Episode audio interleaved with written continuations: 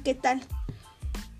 Mi nombre es Alitzel García Martínez y el día de hoy vamos a hablar sobre la educación en México.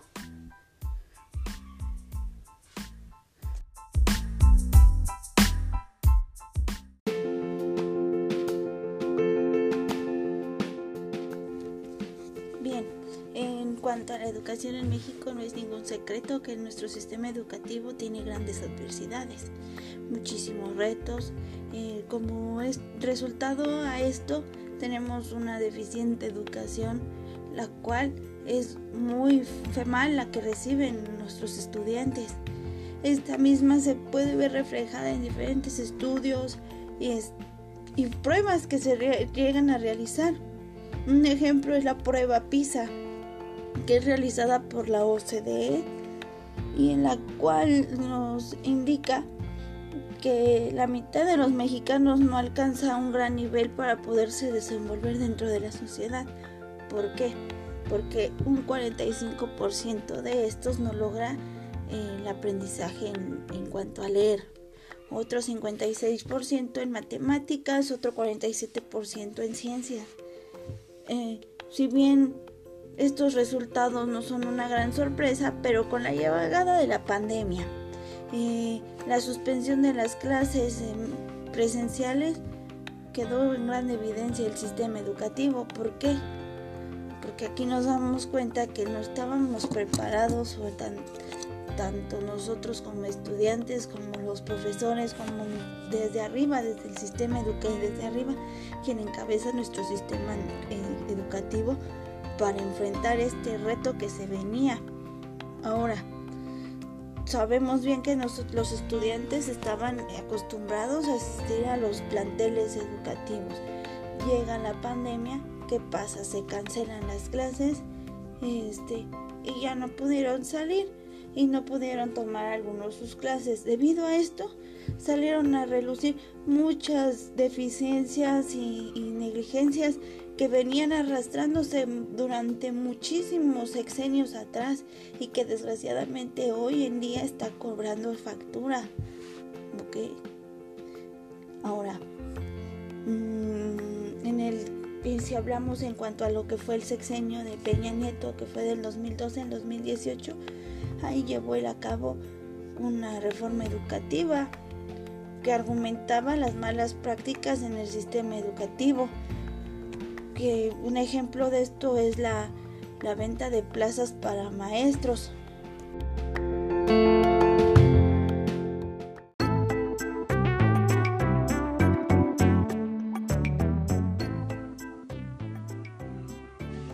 Ahora, al llegar el actual presidente al poder, lo que es eh, López Obrador, declaró específicamente sobre la idea de evaluar a los profesores para definir su situación laboral, pero jamás se le va a faltar el respeto a los maestros, fue lo que él declaró. Tampoco al magisterio, este, para, para que ellos se sientan como que más evidenciados aún. No, lo que él quiere es que a lo mejor que tengamos maestros que ofrezcan educación de calidad. Ajá. Este, de igual forma, sacó eh, a, la luz o quedó evidenciado de que la reforma estaba mal estructurada, ya que no hay ninguna continuidad en cuanto a las estrategias que se vienen manejando durante cada sexenio, porque cada seis años pasamos a ser, pasan o pasamos a ser nosotros como estudiantes perjudicados. ¿Por qué? Porque el gobierno al momento de entrar uno, otra, otro, otro gobernante, ¿qué es lo que hace? Eh, él va a, a meter, va a entrar, va a decir, ¿saben qué? En mi gobierno se va a hacer esto, el otro. Entonces vuelven a realizar otra vez otra reforma, otro cambio en cuanto a la reforma educativa, otras reglas, todo. Entre hay un conflicto entre la reforma instrumental en el sexenio de Peña que no iba en armonía con los ideales del gobierno de Obrador. este tipo de conflictos son una constante en la historia moderna de México.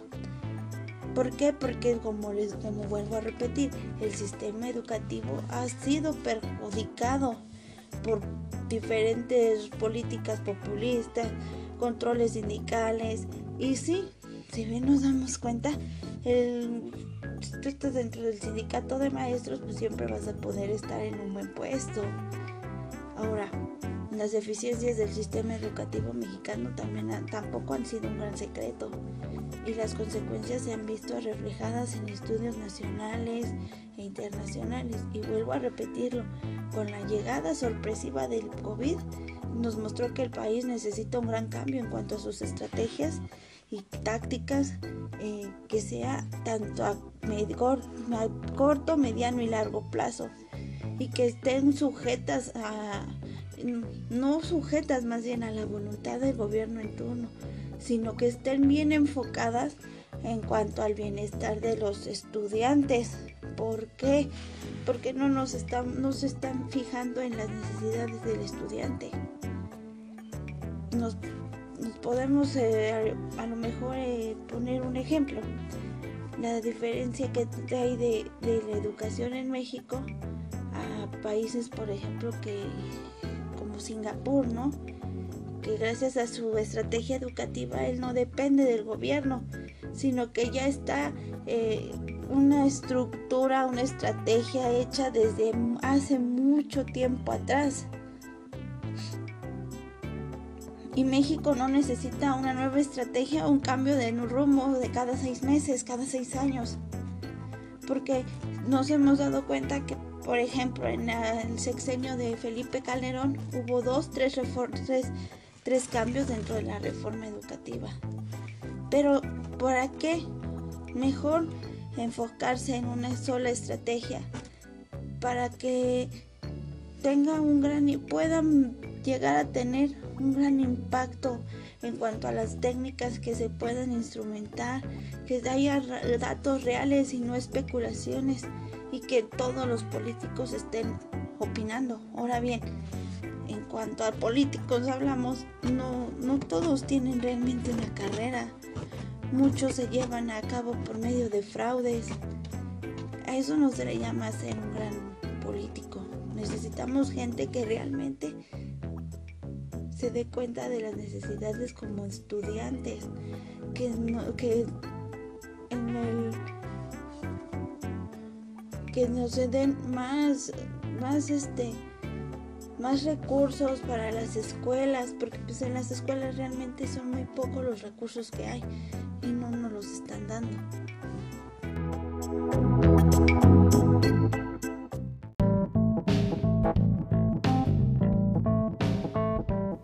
Empecemos a cambiar un poquito de tema y hablemos de por qué es importante la educación en México pues realmente, ¿por qué? Porque realmente al hablar de educación no nos vamos a enfocar de que la educación la vamos a encontrar nada más en la escuela. No, la educación también viene desde casa, pero la educación no cambia el mundo, cambia las personas que nos van que van a cambiar en el mundo. Entonces, la educación es una herramienta básica para el desarrollo de las personas y por lo tanto de toda una nación también es considerada como un factor de producción para que entiendan o atiendan los problemas económicos del país y sirve como un instrumento regulador de las diferentes desigualdades sociales. También es un derecho fundamental y el más importante que todos tenemos y todas. Además de que es una, una, una inversión indispensable para que todos los problemas de México pues, pues lleguen a tener una gran solución. También la educación es la base primordial para el progreso y el éxito de México, porque ahí les va, propicia la movilidad social, accede, te, te ayuda para poder acceder a diferentes y mejores niveles en cuanto a los empleos las condiciones culturales también de la población ayuda a que se eleven. en cuanto a nosotros como jóvenes vamos a tener más oportunidades. Pero un punto aquí muy importante es que los gobiernos no se enfocan, y vuelvo a lo mismo, los gobiernos de México no se enfocan a una buena educación, que México tenga una buena educación. ¿Por qué? Porque para ellos es más importante, es más importante. Mm, ay, que ya hubo un ataque, no sé dónde México va a ganar, para opinar, va a ayudar con esto, sí. Pero, ¿por qué no también hacer un buen bonchecito, un, como mal se, se oiría vulgarmente? ¿Por qué no hacer un colchón más grande para la educación?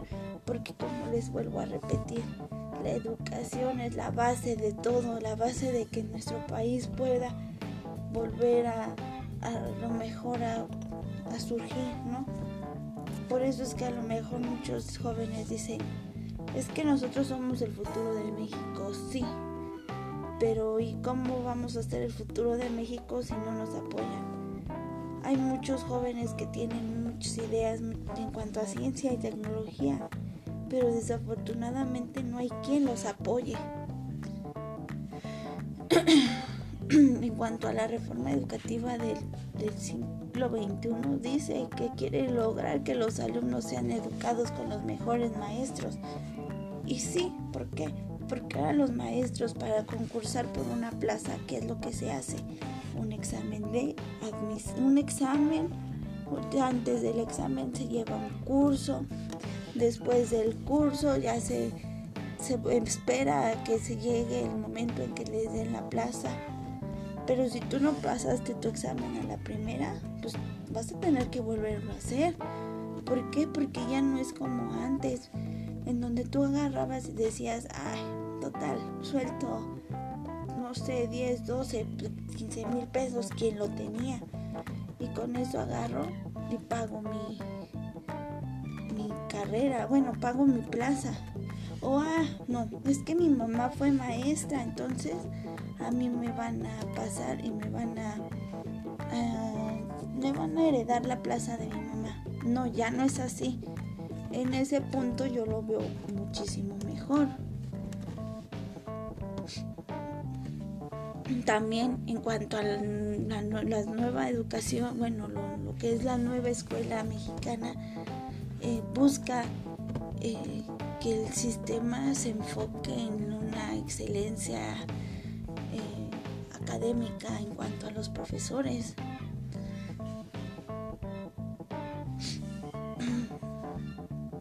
Eh, esta mm, propuso que también en cuanto a las escuelas privadas haya muy buenos también profesores que, que nos estén dando la mejor educación posible. Se enfoca también en que en diferentes características en cuanto al sistema anterior agarraron así varias, a ver, este me sirve, este no me sirve, y de ahí lo fueron otra vez implementando. Eh, también este en cuanto a este sistema educativo nuevo busca que las personas forman, que se forman en cuanto a los estudiantes adquieran una educación basada en un principio que busquen su propia identidad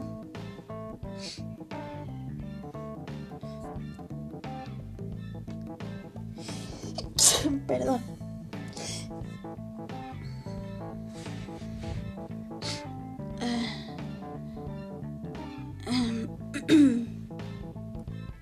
Entonces volvemos a que ya ahora la educación es, es gratuita, sí.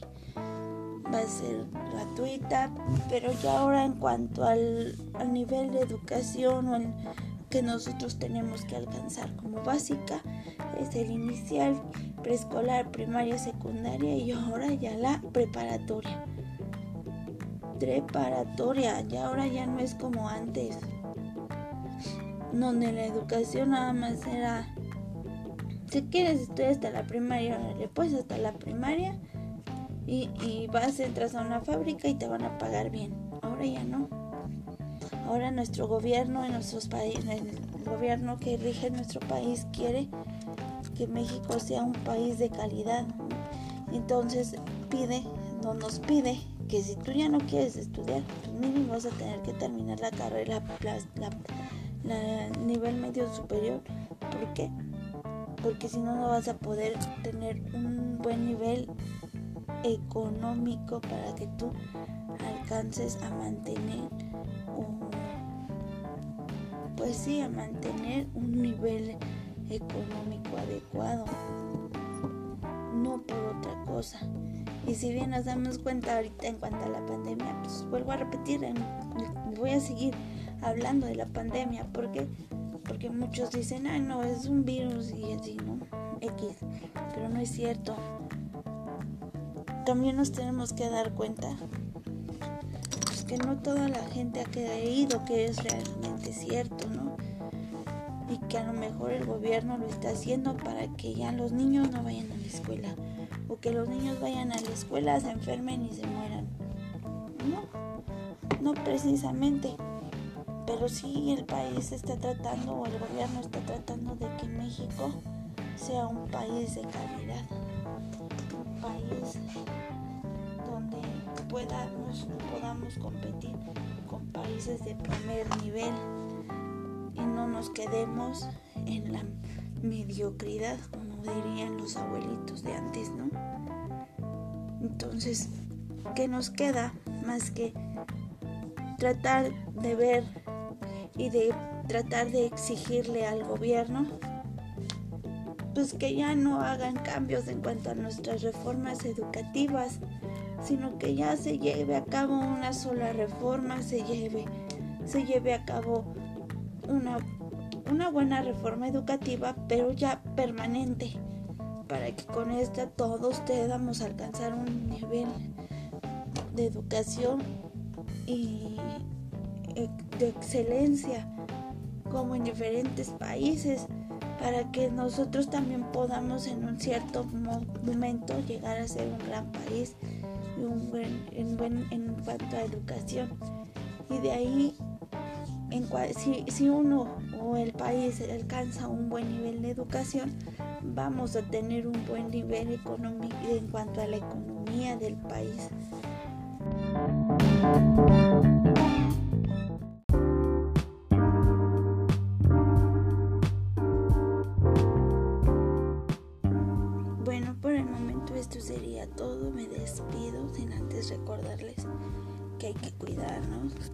y sobre todo estar estudiando y estarnos actualizando diario y día a día para estar uh, actualizados en cuanto a todas las reformas que haya en cuanto a educación. ¿Para qué? Para que no nos agarren de sorpresa y digamos, ah, canijo, ¿y esto en qué momento pasó? Esto sería todo por mi parte. Me paso a despedir y que tengan un excelente día. Gracias por su atención.